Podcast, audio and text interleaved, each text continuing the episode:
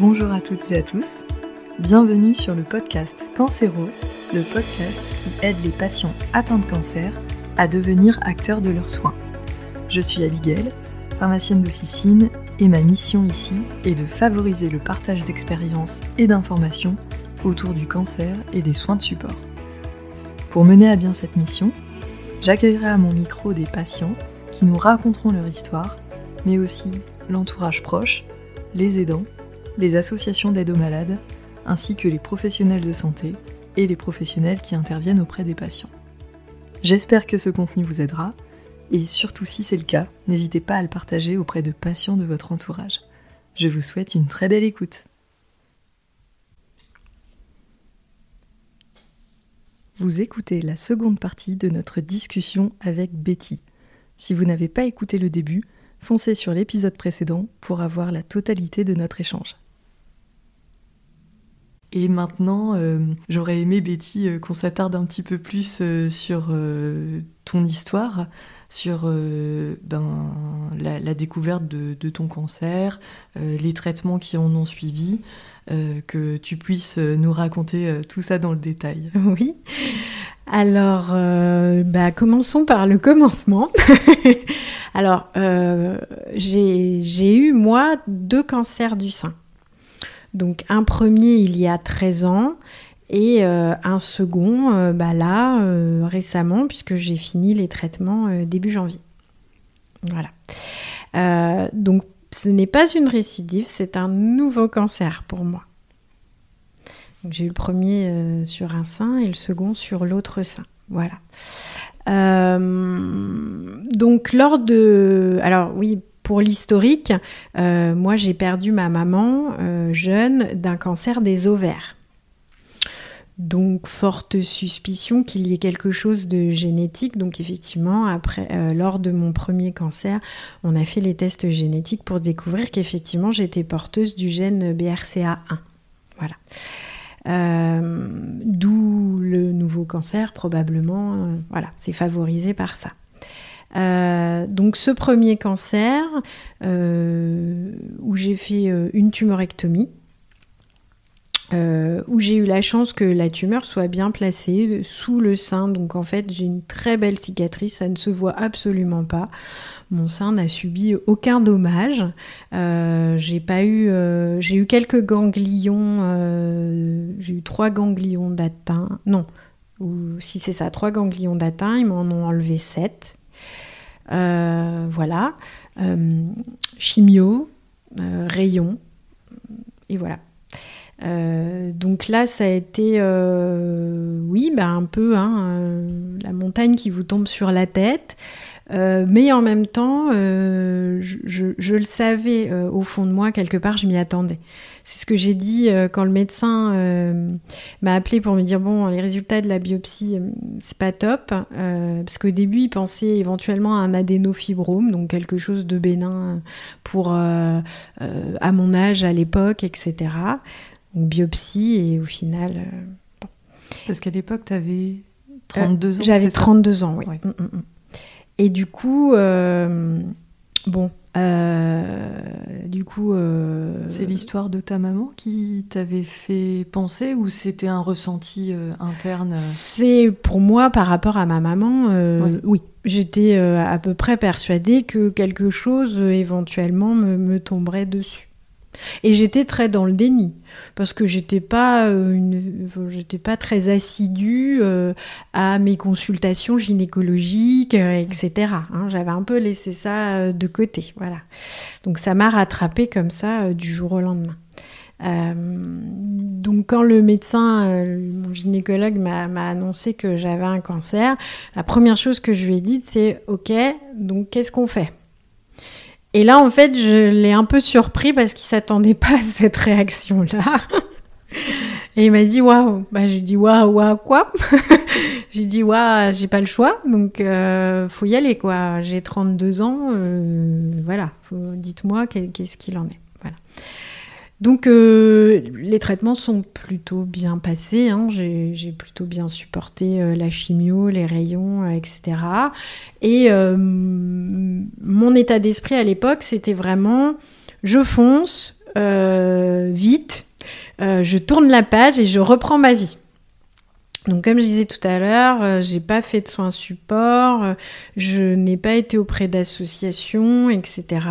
Pourtant, on m'avait présenté, parce qu'à l'époque, euh, Ensemble pour elle avait été créé et il venait d'être mis en place les Dragon Ladies sur Reims.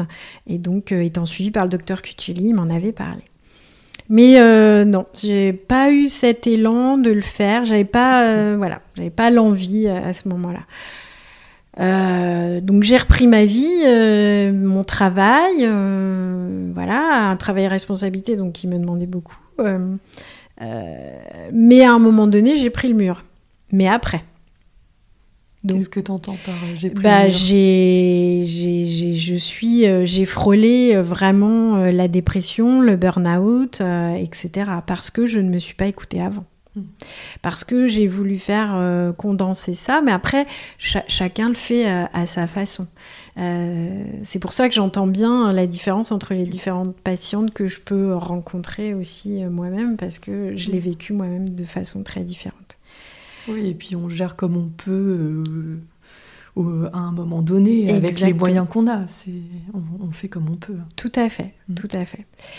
Donc, euh, donc voilà pour euh, ce premier épisode. Euh, et puis, entre-temps, je me suis fait enlever les ovaires, puisque par rapport à ce gène, il était fortement conseillé d'enlever les ovaires, qui réduit 50% de chances d'avoir un, nouveau cancer. Et, et puis, bon, surtout que le cancer des ovaires, c'est pas, c'est encore autre chose. Donc, je me suis fait enlever les ovaires en 2019. Et euh, ça a été euh, parce qu'à 40 ans, euh, en fait, ils attendent 40 ans. et à 40 ans, c'était assez récurrent. Hein. Alors, quand est-ce que vous y allez Que ce soit de l'oncologue, du gynéco, etc. etc. J'avoue que j'avais une forte réticence par la peur des effets secondaires. Et là, en fait, la chance que j'ai eue, c'est que j'étais en pleine formation de sophrologie. Et en fait, euh, ben, des techniques très poussées et très pointues qu'on peut faire en séance individuelle m'ont été appliquées et m'ont permis de euh, libérer euh, ça et en fait de, de me sentir à l'aise pour aller me faire opérer. Donc j'ai été me faire opérer, me faire enlever les ovaires et j'en étais ravie. Absolument ravie. Euh, voilà, pas d'effet secondaire comme je le craignais, etc. Donc mm. euh, voilà, tout, tout s'est bien passé. Alors du coup, on va rembobiner un petit peu. Euh, du coup, en 2009, tu n'étais pas encore maman? Non. Effectivement, je n'étais pas maman. Encore, les, médecins à cette époque-là t'avaient du coup dit qu'ils ne savaient pas en termes de fertilité ce que ça donnerait Exactement. En fait, il n'y avait pas de positionnement. Quand j'ai posé la question, on m'a dit euh, on ne sait pas, on ne peut pas dire, euh, ça peut avoir un impact comme ça ne peut pas en avoir. Donc c'était un peu euh, effectivement la question. et puis c'est ajouté à cela, du coup effectivement, les tests génétiques où j'ai patienté pendant 14 mois pour avoir les résultats. Euh, et là, euh, je peux te dire que ça cogite en se disant, euh, mais si je suis porteuse d'un gène, est-ce que je vais faire des enfants parce que est-ce que je vais assumer de transmettre ça à mes enfants et d'une façon connue, quoi. Donc j'ai j'ai eu 14 mois de réflexion qui était assez, assez lourde. Euh, au final, je, suis tombée sur une, généticienne euh, très psychologue et qui m'a répondu à mes interrogations en me disant Mais madame, la seule différence que vous avez avec un autre couple, c'est que vous, vous savez. Voilà. Donc ça, ça m'a libérée. Euh, du coup, effectivement, euh, derrière, j'ai eu le bonheur de euh, d'avoir un enfant, d'avoir un petit garçon, de façon complètement naturelle. Et avec un beau pied de nez à la vie, puisque en fait j'ai appris que j'étais enceinte en allant passer un examen de contrôle, donc un IRM, dans le cadre bah, des contrôles semestriels que je faisais suite, suite au cancer du sein. Et donc une découverte tout à fait euh, fortuite. ah mais carrément parce qu'en en fait euh, j'avais un peu de retard dans mes règles, le ventre un peu gonflé, mais jamais je ne me suis dit euh, je suis enceinte. Et puis comme c'était un IRM, on remplit ce fameux questionnaire avec bah, êtes-vous susceptible d'être enceinte? Et là je me suis dit bah j'ai du retard, mais bon. Donc j'ai coché oui, mais sans conviction. Hein. Et la dame euh, m'a dit Ah, bah dans ce cas-là, on ne fait pas l'examen. Voici une, ordonnance pour une prise de sang. Allez faire euh, la prise de sang. Je suis allée faire cette prise de sang. J'ai récupéré les résultats, je suis allée les chercher, je suis revenue dans ma voiture, j'ai ouvert l'enveloppe. Et alors, euh, moi, je ne savais pas comment ça se passait, hein, donc euh, je m'attendais à positif ou négatif, mais non, c'est pas comme ça que ça marche. Donc, il a fallu que hum, j'explore ces résultats pour essayer de comprendre. Euh, et là, je me suis dit, mais d'accord. Et tellement dans le doute et pouvait ne pouvant pas imaginer que, je suis ressortie de ma voiture, re-rentrée dans le labo et j'ai demandé à un biologiste de, me confirmer les choses. Ce qu'ils ont fait, oui madame, vous êtes bien enceinte. Voilà. c'est une histoire magnifique. Ah oui, ça a été un super pied de nez. Et, derrière, en plus, j'ai été super accompagnée par mon oncologue aussi, qui m'a dit, euh, quand je lui ai annoncé, elle m'a dit Ok, je vous fous la paix pendant un an. à condition d'avoir un faire-part. et ça, j'ai trouvé ça très humain. Et, euh, et c'est vrai que dans tout ce domaine très médicalisé, mm. etc., quand on a des, des parenthèses comme ça, très humaines, ça, ça réchauffe le cœur et ça fait vraiment beaucoup de bien. ça fait du bien. Mm, mm. tout à fait. Mais, et, du coup, en, 2009, à l'époque, on ne t'avait pas proposé, euh, je pense que c'était vraiment les tout tout débuts, euh, de, faire une, préservation euh, d'ovocytes. Tout à fait, c'était absolument pas connu. Moi-même, je, mm. je, ne m'étais même pas posé la question. En fait, c'est euh, euh, une infirmière qui m'en avait parlé, euh, qui m'avait dit que effectivement sur Paris, il y avait des débuts de, de congélation d'ovocytes pour les femmes jeunes, etc., etc. Mais en fait, moi, j'avais déjà été pris un peu dans le tourbillon des traitements, etc. Donc c'était trop tard. Mais non, sinon, il n'y avait rien, rien de proposé à l'époque. Et c'est vrai que maintenant, les prises en charge ont beaucoup évolué pour les femmes jeunes, et c'est tant mieux, euh, parce que c'est vrai que maintenant, on, on, est beaucoup plus, beaucoup plus facilement orienté vers une préservation des ovocytes, euh, ponction, préservation de la fertilité. En tout cas, c'est proposé à toutes les jeunes femmes, et, ça, c'est très bien.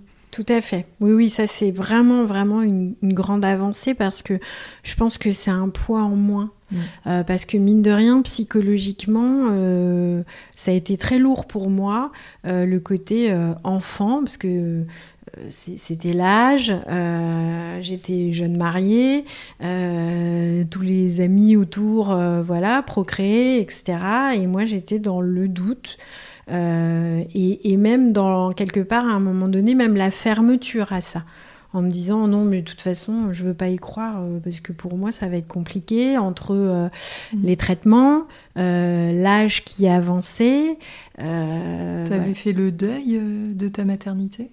Presque. À ce moment-là j'étais en cours de deuil ouais. Mm. ouais ouais Ouais, parce qu'avec tous ces délais, euh, toutes ces conditions, euh, en plus moi il fallait que j'attende au moins trois ans pour faire un enfant, etc. Donc euh, beaucoup de choses se, cumulaient. Et puis toujours cette culpabilité aussi de se dire, est-ce que je vais transmettre à mon enfant Est-ce que je prends le risque? Bon moi le BRCA1, on dit que souvent c'est plus à transmettre aux filles qu'aux garçons. c'est vrai que j'avoue, j'ai été soulagée euh, d'apprendre que j'étais enceinte d'un petit garçon. Voilà. Ouais, tu t'es dit la nature a bien fait les choses. Euh. Exactement. Ouais. ouais, ouais, vraiment. C'est une discussion que tu avais eue avec ton conjoint aussi? Bien sûr. Bien sûr. Et lui, qu'est-ce qui... Eh ben, il était soulagé comme moi d'avoir un petit garçon et tous les deux, on a fait le choix euh, de ne pas retenter l'expérience pour ne pas prendre le risque d'avoir une fille et, du coup d'avoir cette culpabilité de se dire, voilà, s'il se passe un truc, comment je vais l'assumer derrière? Ça, clairement, ça a été une question. Et donc, suite à tout ça, on en revient euh, du coup à l'opération des ovaires. Mm. Là, les médecins te, te disent à ce moment-là que c'est trop risqué et qu'il faut, euh, qu'il faut opérer pour ne pas euh, développer un cancer des ovaires Tout à fait, parce qu'en fait, le BRCA1, ce gène, se porte sur la glande mammaire et les ovaires. Ma mère ayant eu un cancer des ovaires en plus, euh, voilà, il y avait euh, beaucoup de risques en la matière et donc il préférait éviter. Et pour deux raisons, effectivement, euh, ne pas développer un cancer des ovaires, mais aussi le fait d'enlever les ovaires permet de réduire de 50% les chances de développer un cancer du sein. D'accord. Mm. Donc il y avait deux choses qui se cumulaient et qui, voilà. Et, et, autant on ne m'a jamais encouragé à enlever les seins. Autant euh, les ovaires, euh, c'est à partir de 40 ans. À partir de 40 ans, j'y avais le droit à chaque fois. Alors, est-ce que... Bon, après, ils étaient très compréhensifs hein, en me disant, euh, voilà, réfléchissez bien, une fois que vous avez mené vraiment à terme votre projet de maternité, là, pensez-y, il faut se faire enlever les ovaires. Et ils m'encourageaient à le faire avant 45 ans pour avoir le maximum de bénéfices. D'accord. Voilà.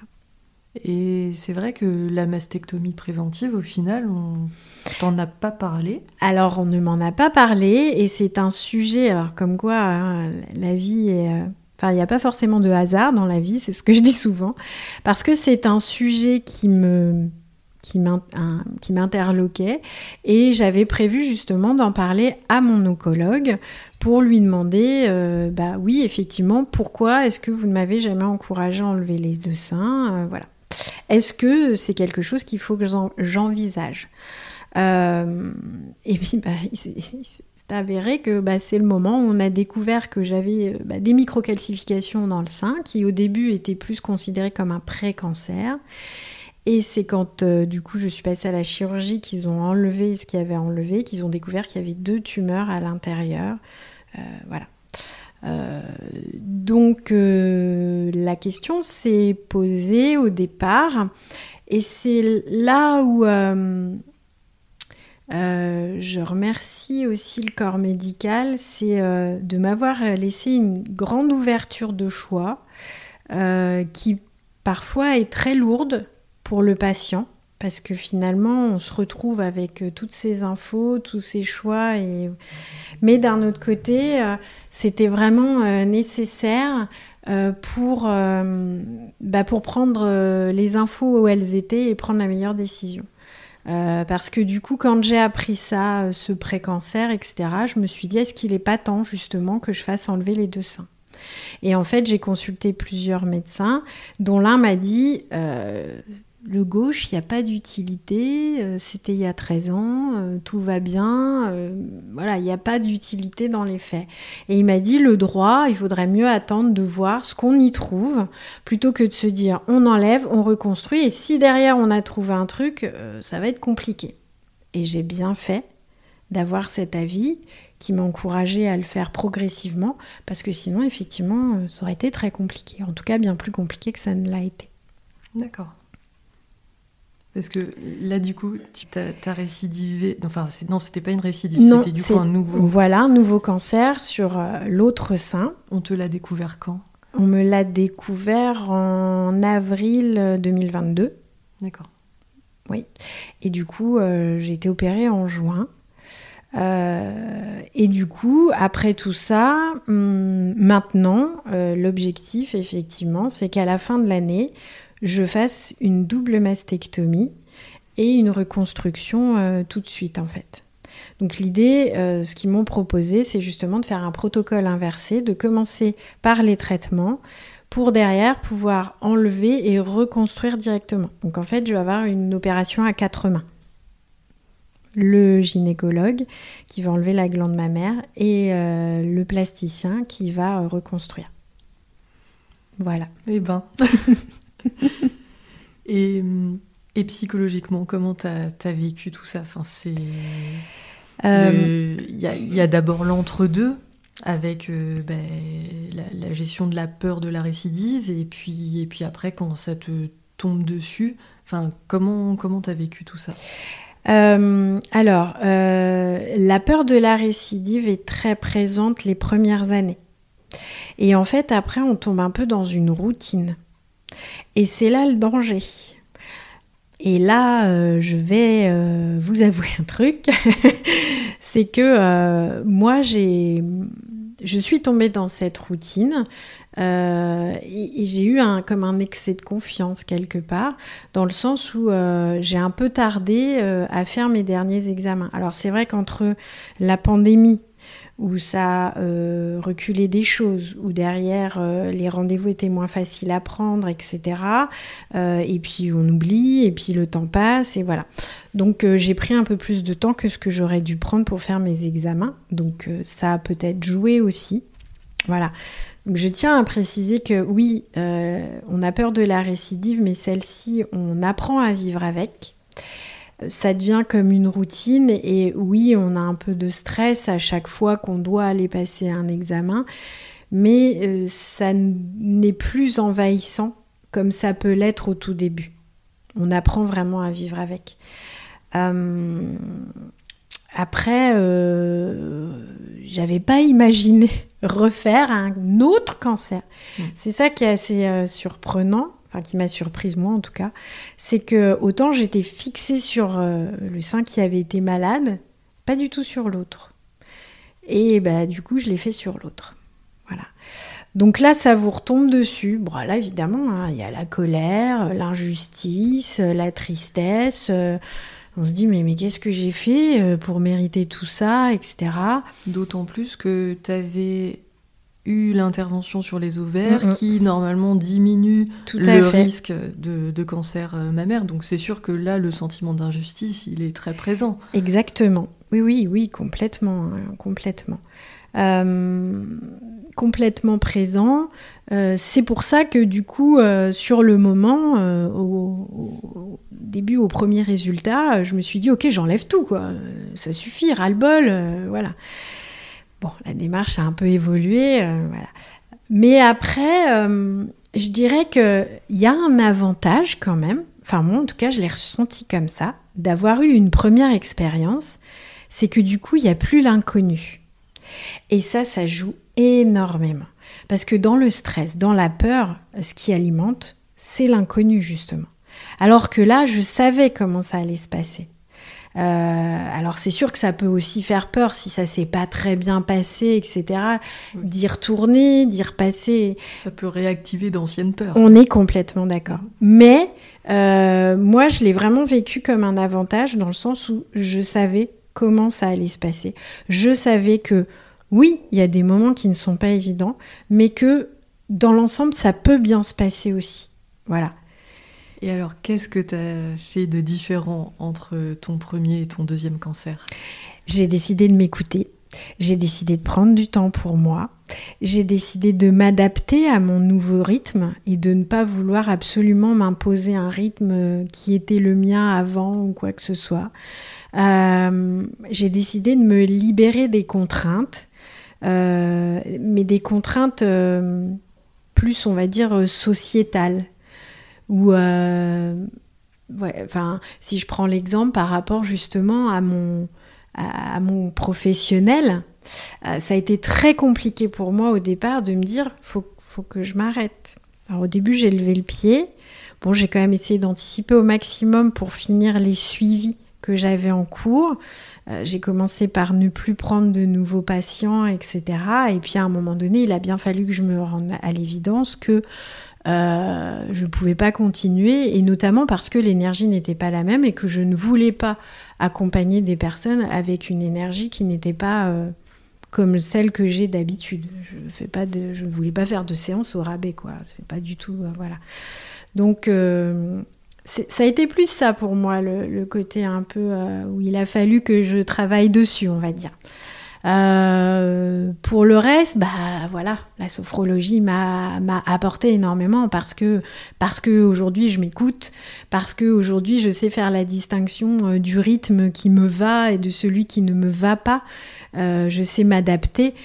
S'écouter, c'est pas un gros mot. donc ça, ça m'a énormément aidé, énormément aidé. Mais justement, qu'est-ce qui t'a le plus aidé? C'est la sophrologie dans, tout ton parcours. Qu'est-ce qui t'a le plus aidé dans ton parcours de soins? La sophrologie, oui, bien sûr, mais c'est surtout toute cette ouverture et cette philosophie de vie qu'elle m'a apportée plus qu'autre chose. C'est-à-dire profiter.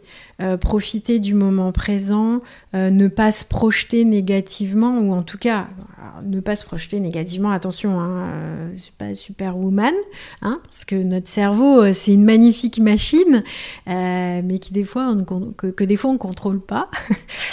donc je ne dirais pas que j'ai pas eu des projections négatives, bien évidemment, surtout au début.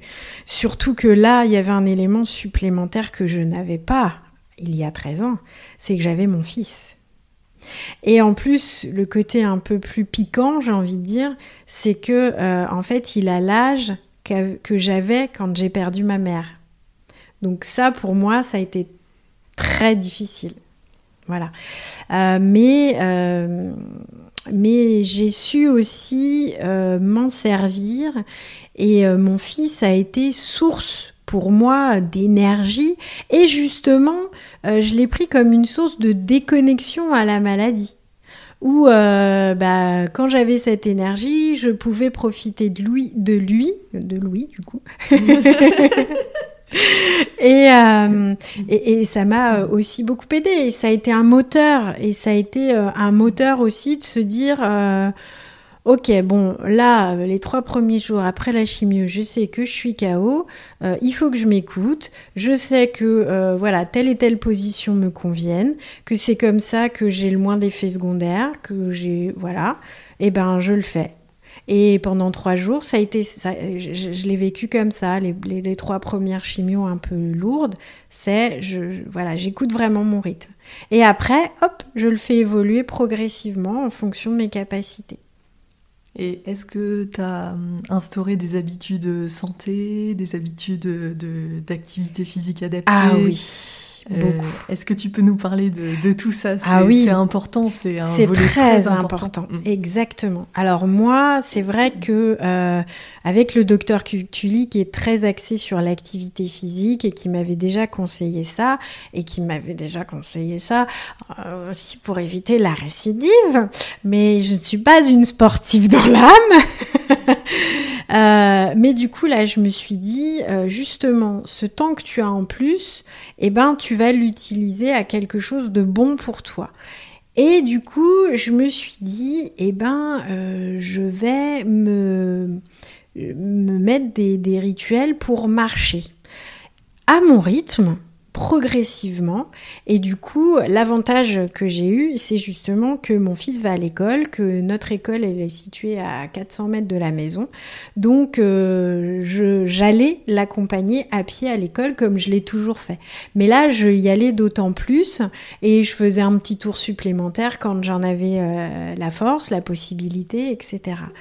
Aussi dans le but d'éliminer le surplus des traitements euh, de continuer à entretenir mon corps pour ne pas subir euh, les effets secondaires de type euh, douleur articulaire, etc. Ça, ça joue énormément, mais ça vide aussi beaucoup la tête. Et moi, avec la sophrologie, j'avais découvert la marche afghane. Alors, la marche afghane, c'est un monsieur qui a observé du coup les Afghans, les caravanes afghanes, euh, qui parcourent des kilomètres et des kilomètres sur des terrains de tout type et qui s'était dit mais comment ils font? Parce qu'ils ont un rythme toujours euh, régulier, etc. Et donc il les a observés très longtemps. Et euh, en fait, il s'est rendu compte que euh, jouaient beaucoup entre l'adaptation de leur rythme de marche, de leurs pas, synchronisé avec leur respiration, et aussi euh, adapté en fonction du terrain. Donc, ce qui fait qu'en fait, la marche afghane, c'est je marche un certain nombre de pas sur l'inspiration et je marche un certain nombre de pas sur l'expiration. Et eh bien, synchroniser ces pas avec la respiration, bah pendant ce temps-là, vous pensez à rien d'autre. Et ça fait un bien fou. Ça aère le cerveau, c'est absolument génial. c'est les bénéfices de l'activité physique et de la cohérence cardiaque. Exactement, c'est tout à fait ça. C'est tout à fait ça. C'est intéressant, je connaissais pas du tout. Ah ouais, si, c'est génial. Moi, j'aime beaucoup. Euh, puis ça rejoint vraiment voilà, les techniques euh, de sophrologie, hein, de coupler euh, voilà, la, pratique physique avec, avec la respiration. Et en fait, pendant ce temps-là, bah, le cerveau, il n'est pas capable, lui, d'amener des idées négatives ou d'autres idées et de tourbillonner et de vous envahir. Donc ça, c'est un plus aussi. Mais ce que tu dis, c'est hyper intéressant parce que même quand on se sent pas sportive, euh, on n'a pas besoin d'être sportive en fait pour pratiquer de l'activité physique adaptée. C'est exactement. Ça, peut être très très inscrit dans le quotidien et, et c'est vrai que c'est pas forcément faire du sport. Et, et, en tout cas, il faut y aller de manière progressive et sur des choses qui nous plaisent pour que ça tienne dans le temps. Euh, ça, c'est vraiment très, très important. Et ça réduit la fatigue. Ça réduit énormément la fatigue, euh, l'activité physique adaptée euh, faite tous les jours. Énormément. En plus de, réduire le risque de récidive. Tout à fait. moi, j'ai vu vraiment un bénéfice au quotidien. Et même psychologiquement, parce que une fois de plus, on se sent actrice. Acteur, actrice de, de son mieux-être. Donc ça, c'est aussi, euh, ça, rebooste euh, quelque part, ça fait du bien, ça met en confiance. Euh, voilà, on, on subit pas, on met en place des choses. Et ça fait un bien fou. Et moi qui n'étais pas du tout sportive, aujourd'hui, j'ai envie. je me suis mis à la marche nordique. notamment grâce à la Ligue contre le cancer qui met en place des ateliers comme ça. Ça m'a permis de découvrir je trouve ça génial. Et euh, j'ai aussi intégré l'équipe des Dragon Boat, euh, comme on me l'avait conseillé. Et ça, c'est formidable parce que, bon, là, en plus, ça couple deux choses. Ça couple et l'activité physique et le côté euh, convivial avec tout le groupe, etc. Donc, ça, c'est formidable. Ça, c'est super important. Est-ce que tu peux nous en parler un tout petit peu de, de, l'association Ensemble pour elle? On avait déjà fait une table ronde euh, avec euh, Claire, Brigitte et Anne-Sophie, que du coup tu côtoies sur, euh, sur le bateau, vous pratiquez la même activité, vous faites partie de la même association. toi, qu'est-ce que ça t'apporte d'adhérer à l'association Ensemble pour elle et de pratiquer euh, le Dragon Boat euh, avec elle euh, Beaucoup de choses. déjà, le fait de ne pas se sentir seule et isolée. Euh, le fait de... Alors, ce qui est très intéressant, contrairement à l'image que moi, je pouvais en avoir là-dessus il y a 13 ans, où je me suis dit, euh, oui, alors c'est peut-être une équipe un peu de, voilà, de malades, d'anciennes malades, on va parler maladie, machin, et moi, j'ai pas envie. En fait, pas du tout. C'est pas du tout ça. Mais il y a voilà, il y a aussi ce côté où euh, on est avec des femmes qui ont vécu la même chose, euh, qui sont toutes du coup dans un dynamisme positif, euh, hyper chaleureuse, hyper accueillante. Donc déjà c'est un bain d'énergie, euh, ça, ça, fait plaisir, ça met du baume au cœur. à la fois, on sait que voilà, si on a un questionnement, on peut toujours trouver, mais comme ça dans la discussion, sans pour autant cibler quelqu'un on peut toujours discuter euh, d'un questionnement qu'on peut avoir. Il y a toujours quelqu'un qui a un bon conseil à donner ou à livrer sa propre expérience. Donc du coup, euh, ça nourrit aussi euh, à ce niveau-là. Mais euh, voilà, c'est aussi beaucoup de convivialité. Euh, et puis moi, cette activité, euh, c'est absolument génial. Ça, ça fait un bien fou. Et contrairement à ce qu'on peut imaginer, voilà, je, moi qui n'étais pas sportive, je m'y suis mis, ça me plaît énormément. Et, et, en plus, l'avantage, c'est que c'est tout en bienveillance. Donc chacune y va vraiment à son rythme et en fonction de, ses capacités. Il n'y a pas de jugement, il n'y a pas d'attente. Euh, c'est en toute liberté, c'est léger. C'est voilà, c'est vraiment tout ce que ça apporte. Quoi. La légèreté, euh, tout ce dont on a besoin euh, quand on sort d'un épisode comme ça de, de maladie. Et, du coup, tu t'es rapproché d'autres associations aussi? Oui, alors euh, moi, je, ah, bah, alors euh, avant, euh, du coup, quand j'ai mis en place mon, activité de sophrologue avec cette envie justement d'aider les femmes atteintes d'un cancer du sein, je me suis rapprochée de l'association LISE, donc l'Institut du sein de Champagne-Ardenne qui est hébergé à, à. Euh, avec lesquels donc je, suis membre de, de, cette association et j'interviens auprès de patientes lorsqu'on fait euh, des ateliers euh, et je suis référencée chez eux en tant que sophrologue pour les patientes qui souhaiteraient être accompagnées. Donc euh, je suis beaucoup en lien avec euh, les deux infirmières euh, formidables qui composent cette association, que je trouvais déjà formidable avant, mais qui ont été d'un soutien mais sans faille pour moi. Dans ce, deuxième épisode de la maladie et surtout, surtout dans cette prise de décision dont je parlais où euh, au départ, euh, comme on savait pas trop ce qu'il en était, euh, qu'est-ce que je fais, etc. elles m'ont permis de libérer la parole, mais aussi de m'orienter en me disant attends. Prends rendez-vous avec un tel. Tiens, si tu veux, je t'aide. J'appelle la secrétaire pour essayer d'avoir un rendez-vous au plus vite, etc. Et ça, c'est ça, c'est absolument formidable. Oui, parce qu'au final, sur euh, ton premier cancer, euh, ça n'existait pas, cette euh, association. Donc, tu as pu voir le, bénéfice sur ton second parcours de soins et après t'engager en tant que professionnel à leur côté. Tout à fait. Tout à fait. Oui, oui, là j'ai vraiment vu une différence euh, énorme euh, par rapport à, cet accompagnement. Euh, c'est libérateur aussi, c'est rassurant et c'est sécurisant.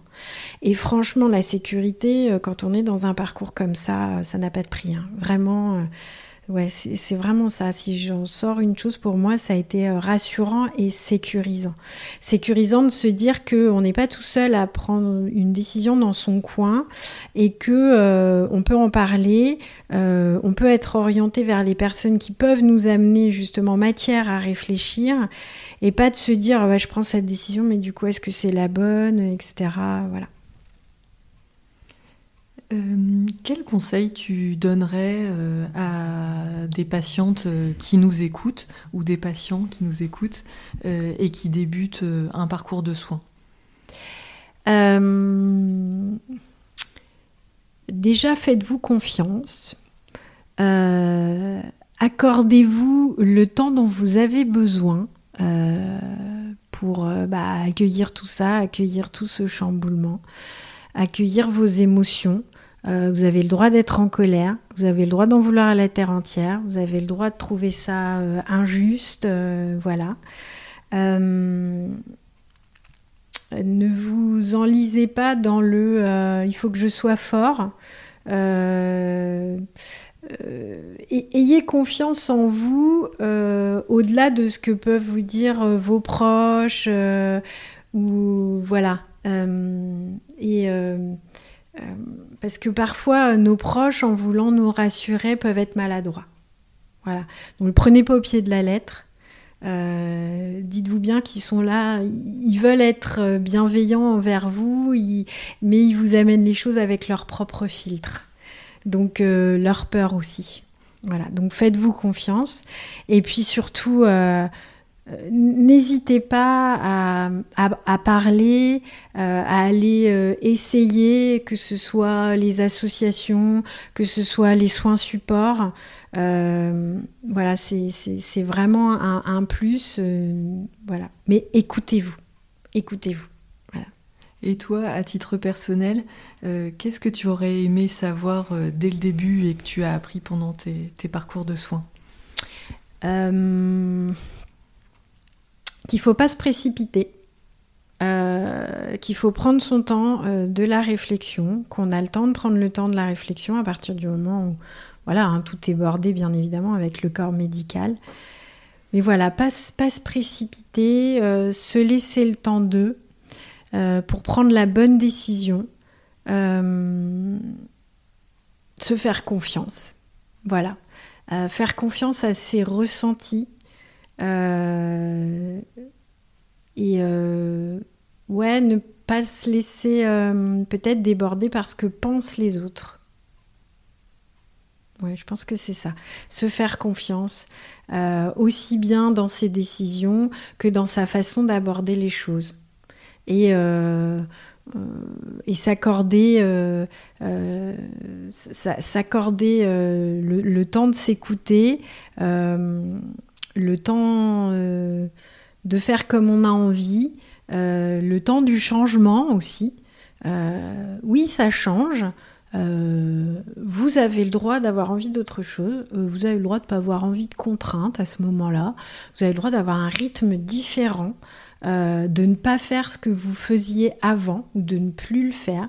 C'est pas évident au début de l'accepter, mais ça vaut le coup. Oui, c'est un tel chamboulement que c'est aussi l'occasion euh, de remettre en perspective les vraies priorités euh, dans sa vie. Exactement, mm. exactement. Et de ne pas se culpabiliser de euh, ah bah je, avant je faisais tout ça et maintenant bah je fais plus tout ça. Bah ouais, parce que euh, avant vous aviez pas un truc à soigner avec des traitements euh, qui sont quand même très très lourds. Donc euh, bah oui, aujourd'hui vous avez quand même bien le droit de changer de rythme, de vous écouter, de prendre votre temps et bah, peut-être d'éliminer certaines contraintes pour laisser du temps à des choses positives pour vous. Et en quoi pour toi, toute cette épreuve, tous ces parcours de soins, ce très long parcours de soins, euh, en quoi euh, tout ça a été un révélateur de vie pour toi? Euh, En quoi Bah oui, dans, dans le fait de profiter de, ce qui est là, quoi. Que, alors sans tomber dans le voilà, la vie est dure, non, pas du tout. C'est pas dans pas dans cette perspective-là. J'ai pas envie de partir là-dedans, justement. Euh, mais plus dans le fait que bah, euh, cette épreuve m'a aussi apporté. Et en fait, euh, je sais que j'en avais discuté avec une psychologue et j'avais aimé ce qu'elle avait dit en disant, en disant, il y a des bénéfices à la maladie. Voilà. Et ça, je suis 100% euh, d'accord avec ça, même si je suis bien consciente que c'est pas évident à entendre en fonction de là où on en est dans cette maladie. Mais vraiment, s'il y a une chose à tirer pour moi, c'est ça, c'est qu'il y a des bénéfices à, la maladie.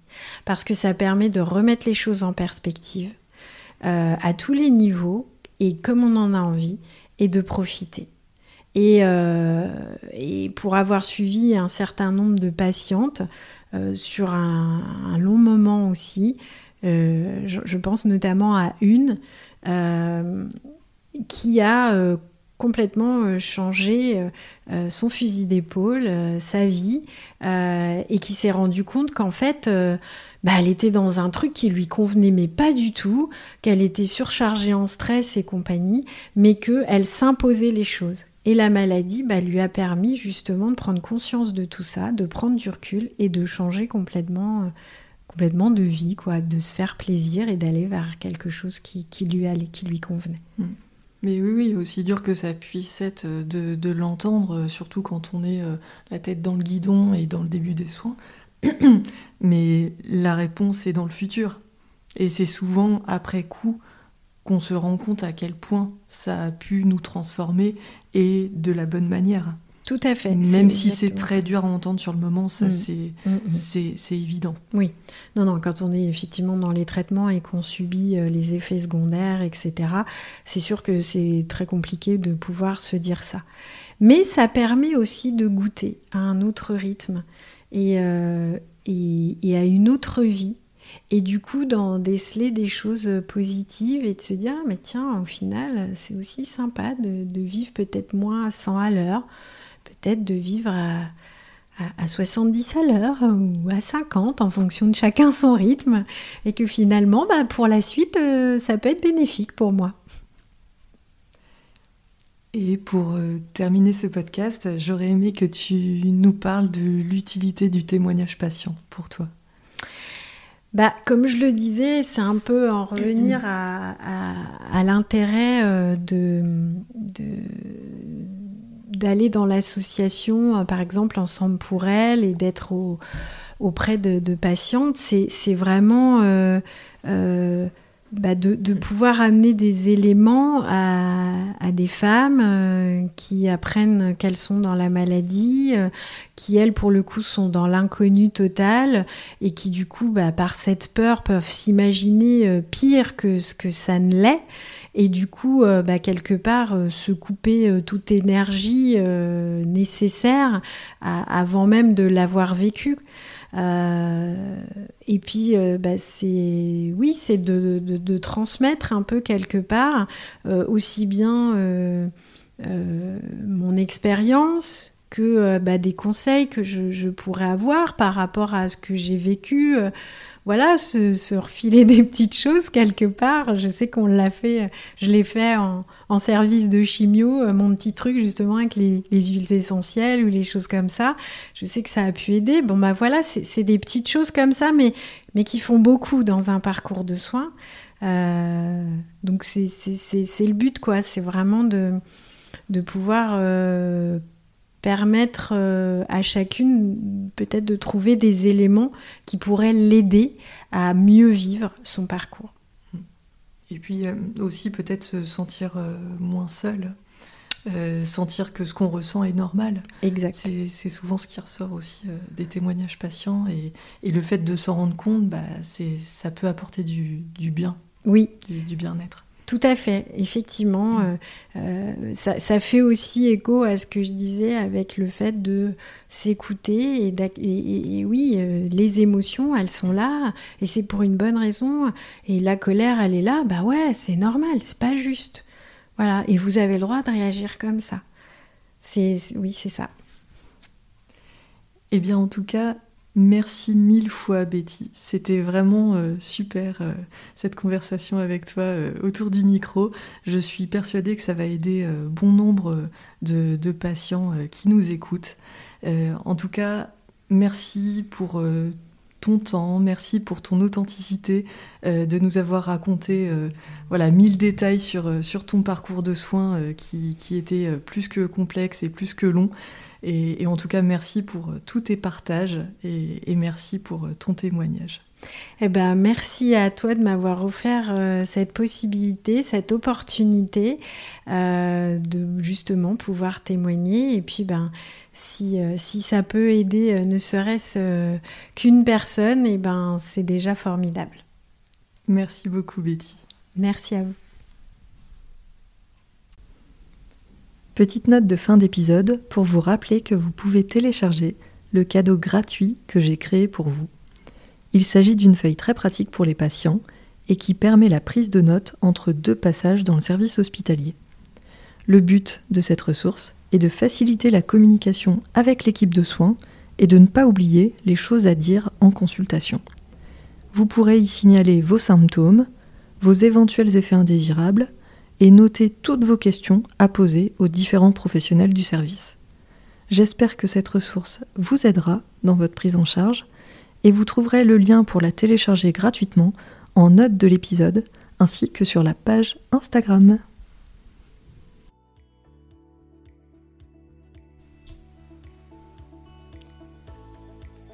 Merci d'avoir écouté ce nouvel épisode de Cancéro.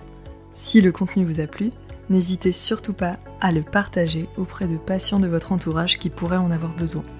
Vous pouvez aussi mettre 5 étoiles sur Apple Podcast ainsi qu'un commentaire. Ça permet de rendre le podcast Cancéro plus visible et d'aider un maximum de patients.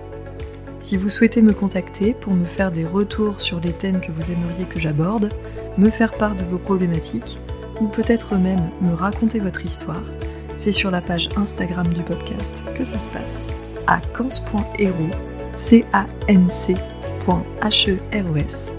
Je vous souhaite une très belle journée, prenez bien soin de vous et à très vite